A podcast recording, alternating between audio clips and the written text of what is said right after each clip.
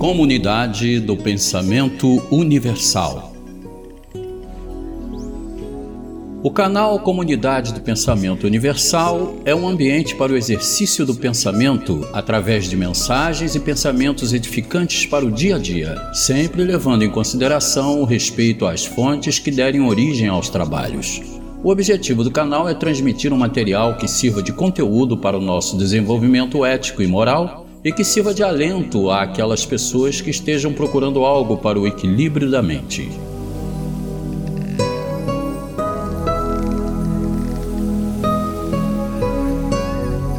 Narração de Marilsa Almeida.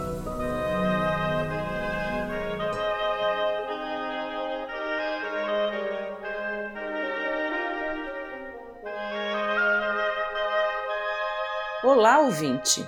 A narrativa de hoje foi extraída de textos de Arildo Luiz Marconato, do site Só Filosofia, do Dicionário Clássico de Oxford, do livro Os Sofistas, de Guthrie, do livro Contra a História da Filosofia, volume 1, de Michel Onfray, e Vidas e Doutrinas dos Filósofos Ilustres de Diógenes Laércio, trazendo para você, ouvinte, um resumo da vida e algumas frases e pensamentos atribuídos aos filósofos Gorgias e Demócrito.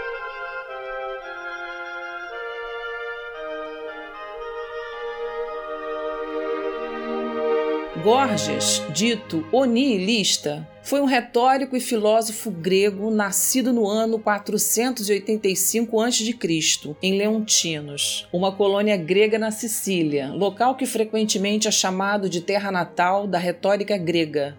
Sabe-se que seu pai se chamava Carmantides e que tinha dois irmãos, um irmão chamado Heródico e uma irmã que dedicou-lhe uma estátua em Delfos. Já tinha por volta de 60 anos quando, em 427 a.C., foi enviado a Atenas por seus compatriotas na função de embaixador, chefiando um grupo que pediu pela proteção da cidade contra a agressão dos siracusanos.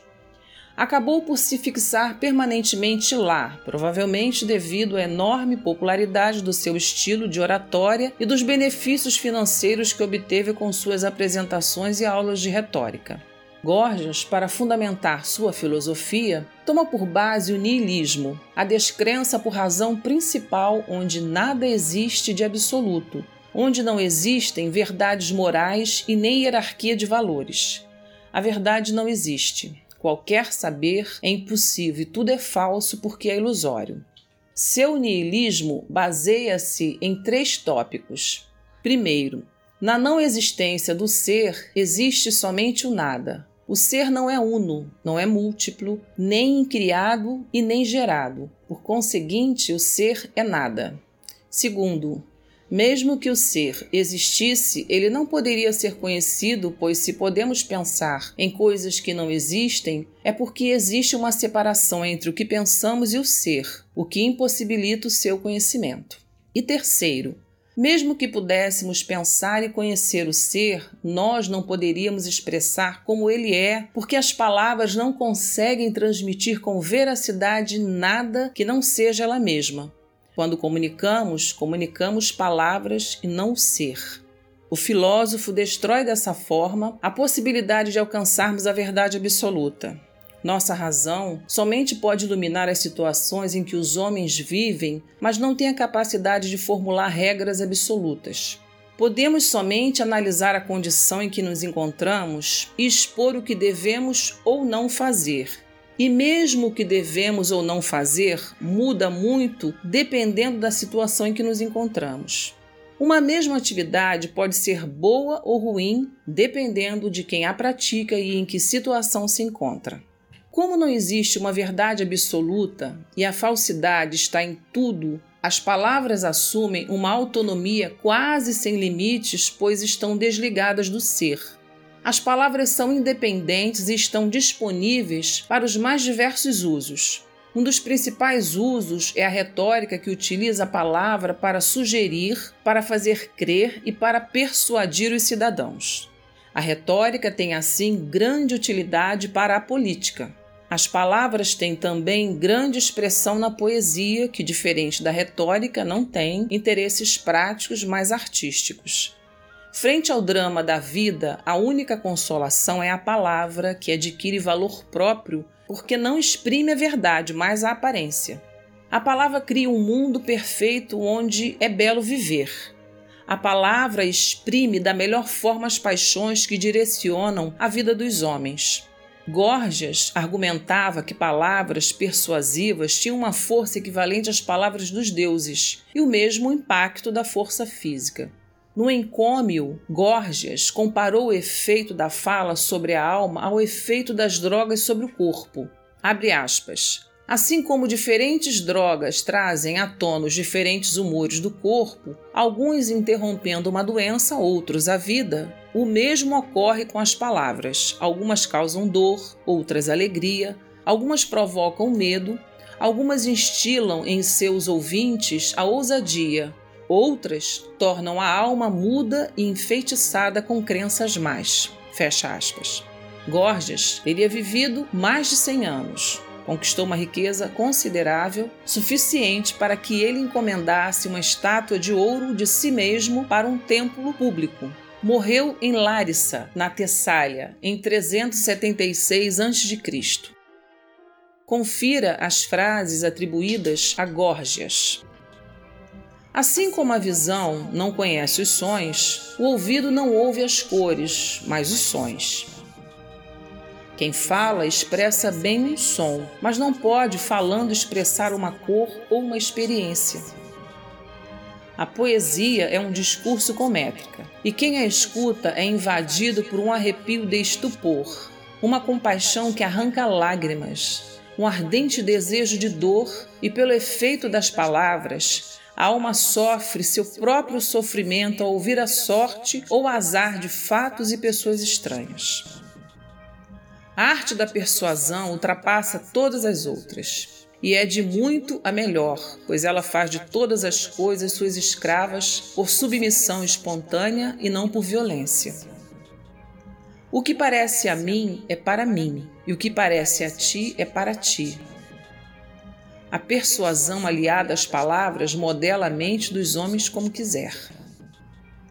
A seriedade de um adversário deve ser desarmada com riso e riso com seriedade.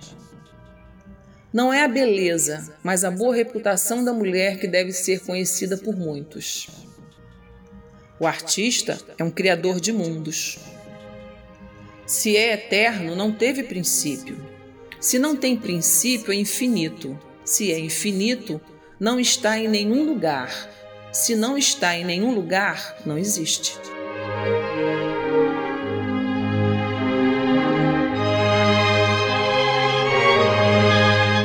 Demócrito de Abdera nasceu na cidade de Mileto ou Abdera no ano 460 a.C. Foi um filósofo pré-socrático da Grécia Antiga. Viajou pela Babilônia, Egito e Atenas e se estabeleceu em Abdera no final do século V a.C. Do ponto de vista filosófico, a maior parte de suas obras, segundo a doxografia, tratou da ética e não apenas da physis, cujo estudo caracterizava os pré-socráticos. Demócrito foi discípulo e depois sucessor de Leucipo de Mileto. Sua fama decorre do fato dele ter sido o maior expoente da teoria atômica ou do atomismo. Para Demócrito é impossível o não ser. O ser é pleno, o não ser é o vazio. As coisas nascem quando se juntam e a morte é a separação das coisas. O que origina as coisas reais é o infinito número de corpos que são invisíveis porque têm um volume muito pequeno. Esses corpos são os átomos, que em grego significa não divisível. Eles não são divisíveis porque, se fossem divisíveis ao infinito, eles iriam se dissolver no vazio. Os átomos são naturalmente indestrutíveis, não criados e imutáveis. Não se diferenciam quanto à qualidade. Todos eles são igualmente um ser completo. O que os diferencia é a forma ou a figura geométrica que eles assumem. São diversos entre si, como as letras do alfabeto mas podem formar diversas palavras e discursos através das suas combinações. Aristóteles diz que o raciocínio que guiou Demócrito e Leucipo para afirmar a existência dos átomos foi o seguinte: O movimento pressupõe o vazio no qual a matéria se desloca. Mas se a matéria se dividisse em partes sempre menores infinitamente no vazio, ela não teria consistência. Nada poderia se formar porque nada poderia surgir da diluição, sempre cada vez mais infinitamente profunda, da matéria no vazio. Daí concluiu que, para explicar a existência do mundo tal como o conhecemos, a divisão da matéria não pode ser infinita, isto é, que há um limite indivisível, o átomo. Há apenas átomos e vazio, disse ele. Observando um raio de sol que penetrou numa fresta de um recinto escuro, Demócrito viu partículas de poeira no movimento de turbilhão, levando-o à ideia de que os átomos, os indivisíveis da matéria, se comportariam da mesma maneira, colidindo aleatoriamente, alguns se aglomerando, outros se dispersando, outros ainda nunca se juntando com outro átomo. Para Demócrito, o cosmos, o universo e tudo que nele existe é formado por um turbilhão de infinitos átomos, de diversos formatos que jorram ao acaso e se chocam. Com o tempo, alguns se unem por suas características. Às vezes, as formas dos átomos coincidentemente se encaixam tão bem como peças de quebra-cabeça. E muitos outros se chocam sem formar nada, porque as formas não se encaixam ou se encaixam fracamente. Dessa maneira, alguns conjuntos de átomos que se aglomeram tomam consistência e formam todas as coisas que conhecemos, que depois se dissolvem no mesmo movimento turbilhonar dos átomos do qual surgiram.